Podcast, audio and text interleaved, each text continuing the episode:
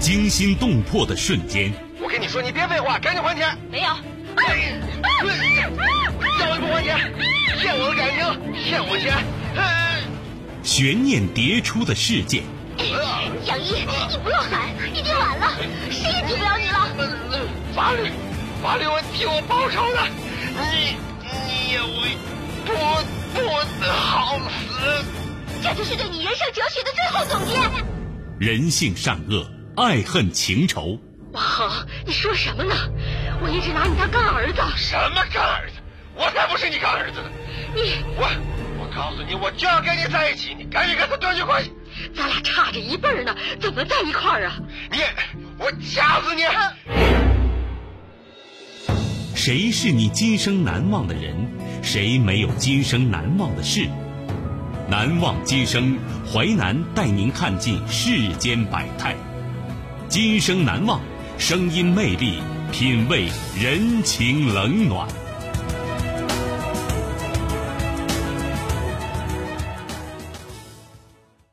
欢迎您收听《今生难忘》，我是淮南。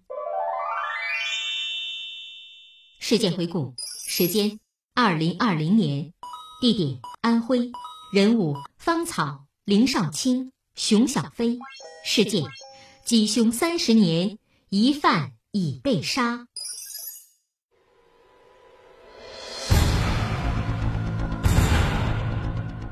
一九九零年。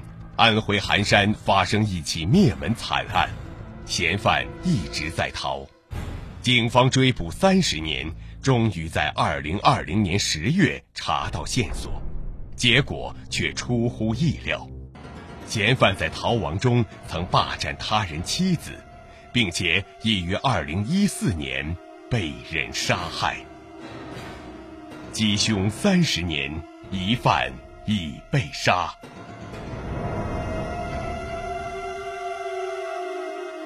案中案。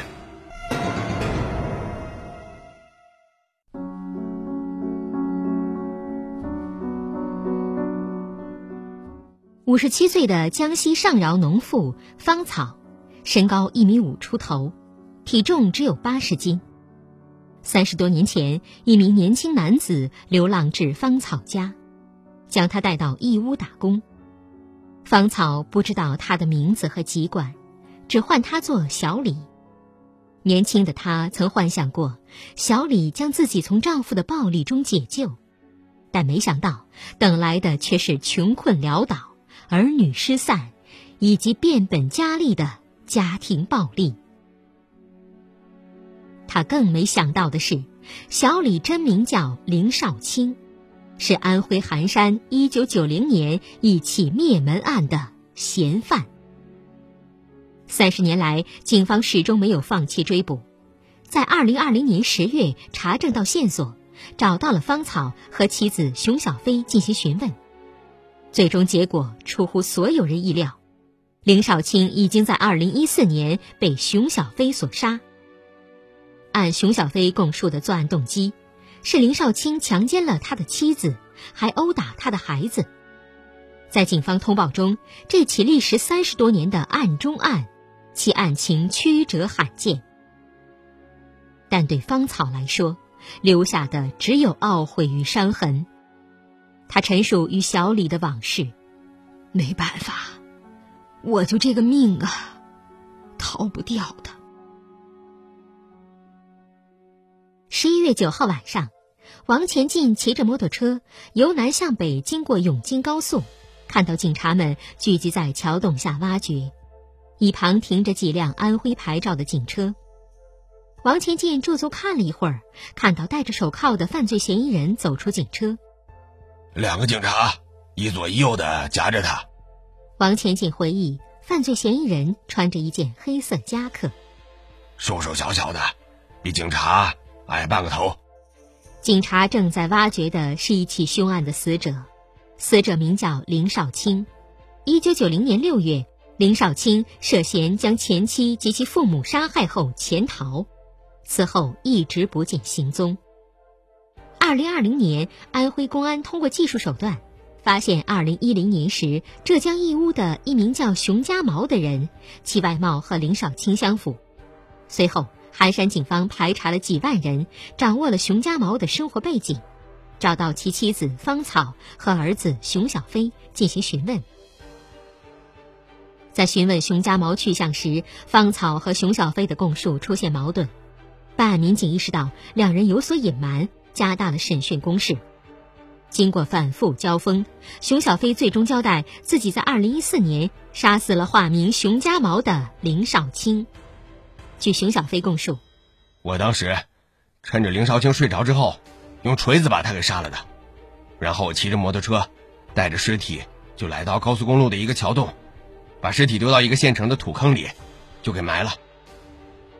熊小飞交代的作案动机是林少卿强奸了他的妻子，还殴打他儿子。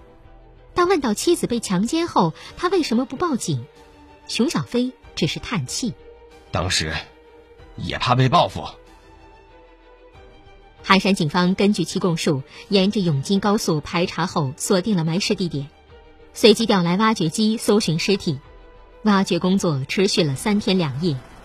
挖掘机采用打点方式，每隔一段距离挖一个直径三米左右的圆坑。看到疑似装饰的袋子，就有警察下到坑中进行人工挖掘。到了十一月十一号傍晚，挖到被层层包裹着的一具尸骸。经过法医鉴定，这具尸骸就是林少卿。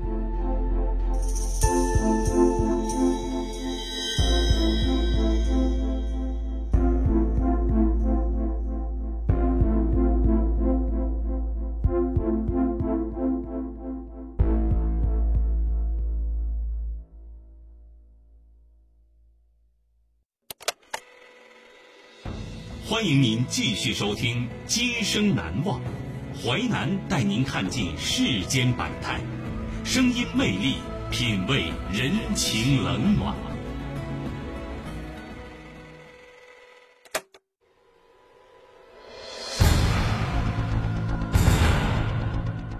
一九九零年，安徽含山发生一起灭门惨案，嫌犯一直在逃，警方追捕三十年。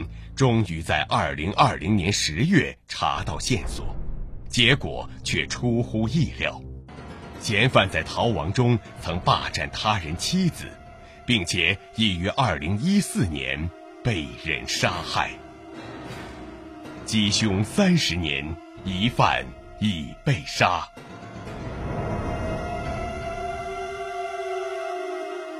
案中案。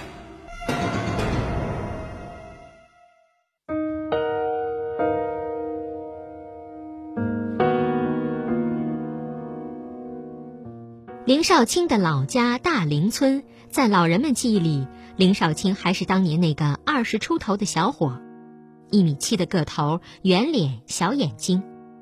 林少卿家姐弟三人，他排行最小，平时在家做些农活，闲时下河钓些鳝鱼。成年后跟着父亲学做木匠活，但技术并不娴熟，只能帮着打下手。一九九零年，二十四岁这年，林少卿在媒人介绍下和席素娟定亲。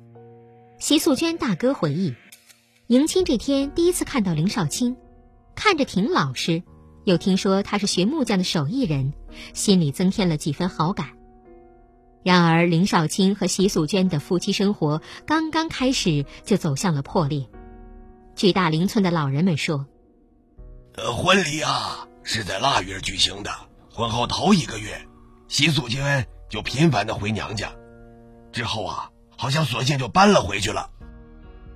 习大哥回忆，分居期间，林少卿来习家闹过几次，但无助于挽回婚姻。半年后，两人正式离婚。习家二姐说，在办离婚前呐，林少卿就把我们家素娟打得躺在床上了。三十年过去了。没人知道林少卿当时行凶时想着什么。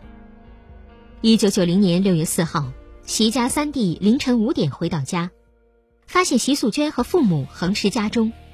警方从林少卿家中找到带有血迹的物证，而在大夏村，警察从村口的池塘中捞出一把斧头，林少卿父亲辨认出这把就是家中做木工所用的斧头。按寒山警方通报，根据相关痕迹证据。警方确定林少卿是这起命案的制造者，然而此时林少卿已经不知去向。大林村村民记得，从那时起，逢年过节，寒山公安每年都会沿着村间土路，挨家挨户询问林少卿的去向。这一工作一直持续了十几年。一位八零后的村民回忆，自己上初中后，学校还张贴着林少卿的通缉令。警方一旦发现相似者，就会到当地进行调查，有一点线索就走访，全国跑，三十年都没有放弃。芳草一米五出头，瘦小，从十六岁嫁入熊家。熊家毛对她的暴力从未间断，最常见的理由是赌博输了钱，拿芳草撒气。丈夫熊家毛是一位竹匠，平日去村外给人修农具，有时一个月不回家。熊家毛哥哥以要饭为生，经常带乞丐朋友到芳草家吃住，林少卿也是其中一员。他初遇林少卿是在一九九零年年底，二十七岁的林少卿自称小李。芳草回忆，小李看着很老实，但很快展现出凶横的一面。小李趁着家中没人的时候强奸了芳草，还威胁他不要说出来，否则就伤害两个孩子。一九九三年一天晚上，小李提出带芳草外出打工，芳草一半被强迫，一半自愿。她希望从丈夫的家暴中逃脱。那年，芳草的孩子熊贵贵八岁，熊小飞六岁。芳草想带着两个孩子一起走，但害怕这么一来，熊家毛会杀了她。她也想过带走一个孩子，想到年长一点的熊贵贵可以烧饭给弟弟，彼此照应，于是作罢。熊小飞称：“我母亲和林少卿的关系被邻居撞破了。”邻居劝林少卿不要做这样的事儿，否则可能挨打。这件事发生两三天之后，林少卿便带着我母亲出去打工了。熊贵贵说：“我妈离开以后，我爸熊家毛在几年里疯狂的找她，走遍了上饶周围。每年寒暑假，我也会带着我弟弟到我妈的娘家、弟弟家去询问。这样搜寻几年以后，我爸在我们面前就再也不提起我妈了。”被逼出走，最终令芳草和子女的生活同时陷入困境。熊贵贵和熊小飞小小年纪失去母亲，而父亲熊家毛不会照料生活，而且常年不在家。熊贵贵二人不到十岁就自己烧饭，食材来源依靠乡亲们救济剩菜，更多的时候吃的是大伯乞讨来的残羹剩饭。买不起衣服，熊贵贵和熊小飞就穿乡亲们送的旧衣裳。熊贵贵说：“小学没读完，姐弟俩就辍学了。熊贵贵不到十六就定了亲，结婚后他将弟弟带到身边，一起生活了一年。熊小飞满十六岁后，能跟着大人们外出打零工挣钱，两人艰苦的生活才算有了起色。”另一边，母亲芳草的漂泊生活也很艰难。她和林少卿辗转多地，来到浙江义乌。白天，芳草到义乌劳务市场擦皮鞋，林少卿寻觅些日结小工的活，挣到的钱只够一天吃一两顿饭。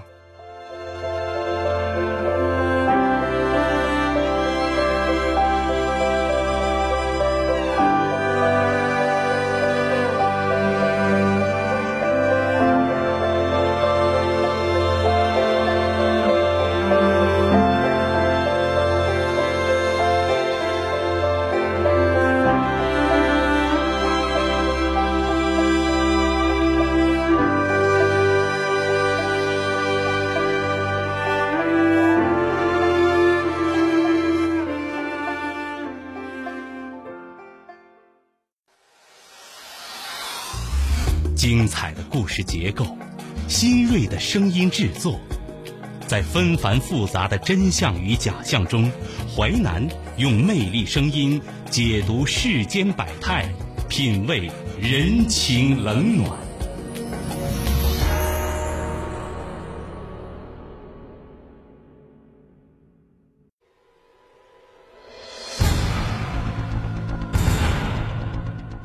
一九九零年。安徽含山发生一起灭门惨案，嫌犯一直在逃，警方追捕三十年，终于在二零二零年十月查到线索，结果却出乎意料，嫌犯在逃亡中曾霸占他人妻子，并且已于二零一四年被人杀害。缉凶三十年，疑犯已被杀。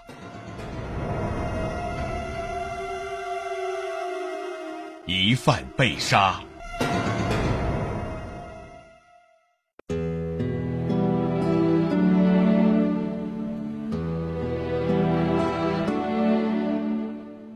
这样的生活持续了几年。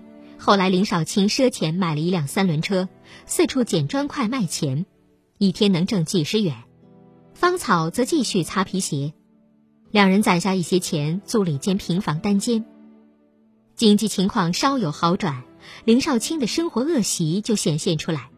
芳草说：“他每顿都要有肉菜，尤其爱吃猪蹄儿和烧鸭，能把一天挣的钱呐花完还倒贴进去。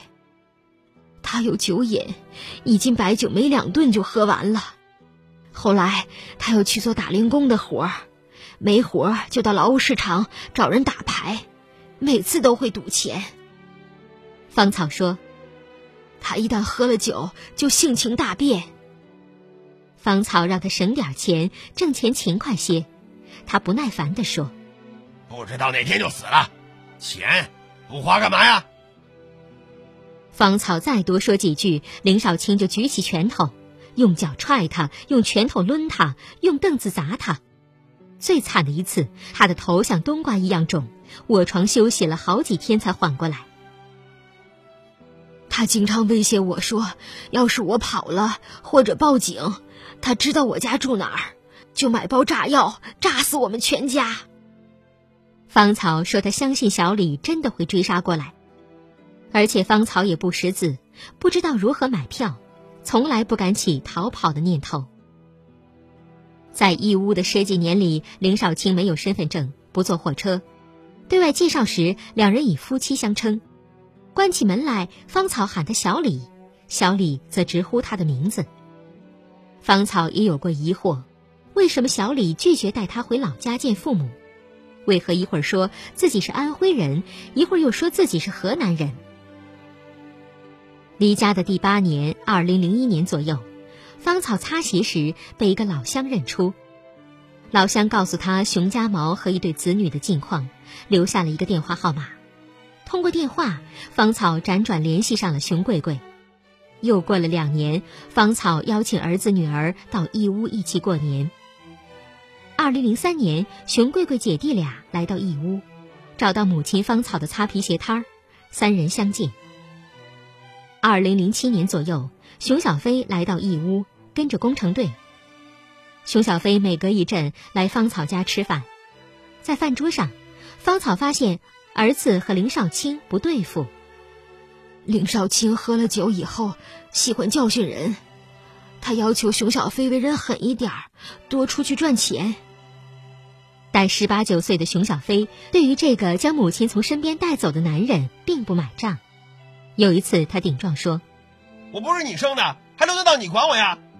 这话激怒了林少卿，他一巴掌抡过去，熊小飞口鼻被打出血来。二零零九年，熊小飞和一个贵州女孩结婚，第二年生下一子，芳草帮着带孩子，一家五口生活在一起。在距离义乌劳动市场两公里多的楼下村，一家人租住了一套一居室，唯一的卧房用帘子分隔。熊小飞一家三口睡在里屋，林少卿和芳草住在外屋。这段持续四年的家庭时光充满了争吵和打斗。儿媳脾气暴躁，会因为琐事和芳草吵架，也会跟熊小飞干仗。孙子吵闹时，林少卿心情不好，也会打孩子。有时熊小飞和妻子争吵，妻子会去找林少卿告状，林少卿便扇了熊小飞一巴掌。二零一四年，熊小飞妻子突然不辞而别，熊小飞和芳草前往贵州寻找，但从女方家属那里听闻一个令人震惊的消息。林少卿强奸了熊小飞的妻子，他实在忍受不了，才回了娘家。据儿媳亲属转述，事发那天，林少卿要求儿媳自己脱衣服。那时，熊小飞的第二个儿子刚出生不久，他威胁他说：“不遵从的话，就要加害小儿子。”芳草母子回到义乌后，和林少卿对峙。林少卿承认自己有过动手动脚，但没有强奸。从贵州回来一个多月后，二零一四年十月一天晚上，在晚饭的饭桌上，熊小飞大儿子又被林少卿打了两巴掌。熊小飞和他发生争吵。平时不喝酒的熊小飞那天喝了很多酒。第二天早上醒来，芳草发现林少卿和熊小飞都不在。他不记得熊小飞是什么时候回家的。熊小飞说，林少卿已经被自己赶跑了，当天就带着他举家回到上饶。他让我不要再管这个人了，我就没再问，我就跟着我儿子回上饶了。芳草说。回到家中的芳草和分别二十多年的丈夫熊家毛重逢，那时熊家毛患癌症，已经卧床不起。二零一五年，熊家毛去世。熊小飞打工时的老板说，熊小飞不曾和人发生过冲突。就在熊小飞被警方带走前几天，他突然反常的旷了半天工。老板询问才知道，工地的工头嫌弃他干活慢，骂了几句。熊小飞没有当面争执，而是选择逃避。没过几天，老板突然接到消息，说熊小飞被警察带走配合调查。几乎同一时间，芳草也从老家被警方带走协助调查。他是从警察口中知道小李死于熊小飞之手，更没想到小李的真名叫林少卿，三十年前还杀过人。熊小飞回忆了事发当晚的情景。那天晚上，他打了我儿子，孩子太小了，食材没夹住，掉到桌子上了。他用筷子打头，然后又用巴掌，很用力的打头。我妈就说：“你要打就打死我吧。”他说：“你以为我不敢呢？”说着就拿个菜刀，说我三四个人都敢杀，我还不敢杀你啊。熊小飞说。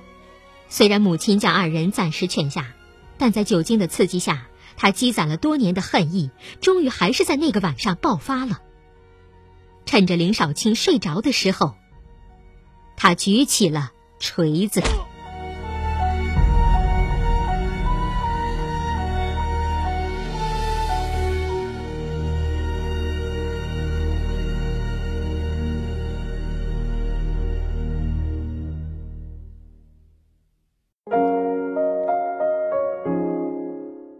今生难忘启示录，罪恶比贫穷更可怕。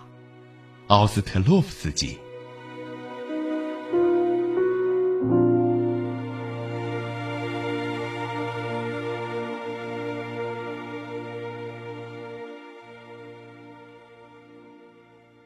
感谢您收听《今生难忘》，本节目编辑主持淮南，下期您将听到。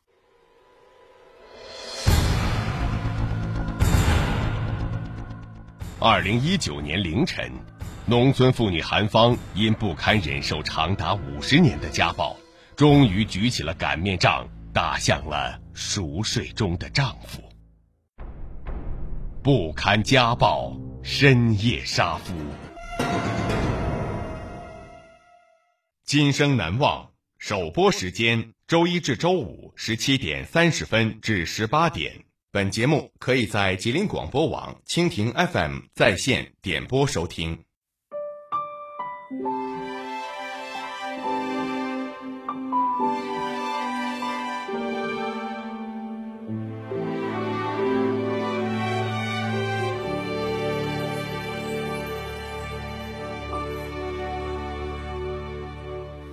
平行的记忆，两个世界。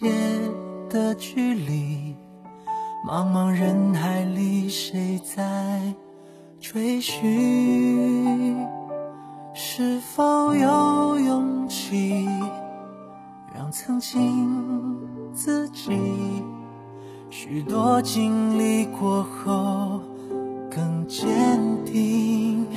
有一种确定，是彼此能够相信。尽管路途坎坷崎岖泥泞，任时光远去，信封的。光到来后，在地平线上交集。我永远那么笃定，和你心火相互感应，守护几个世纪，默契在心里。你依然倔强确信，风浪终会潮汐安静，世界能并肩在一起。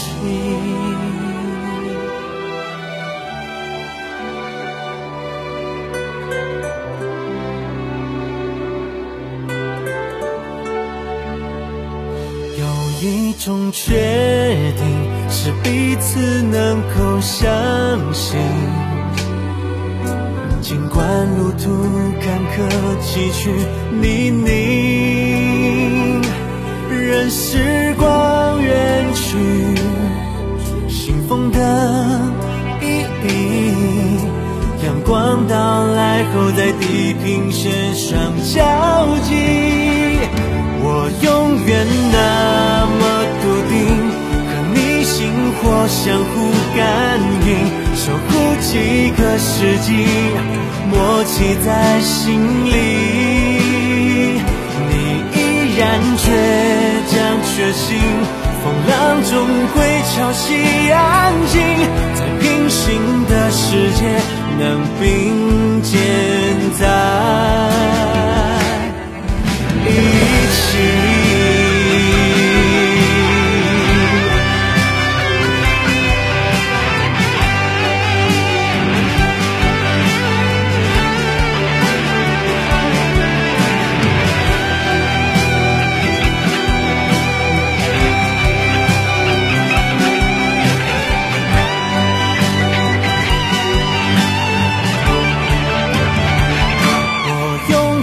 那么笃定，和你心火相互感应，守护几个世纪，默契在心里。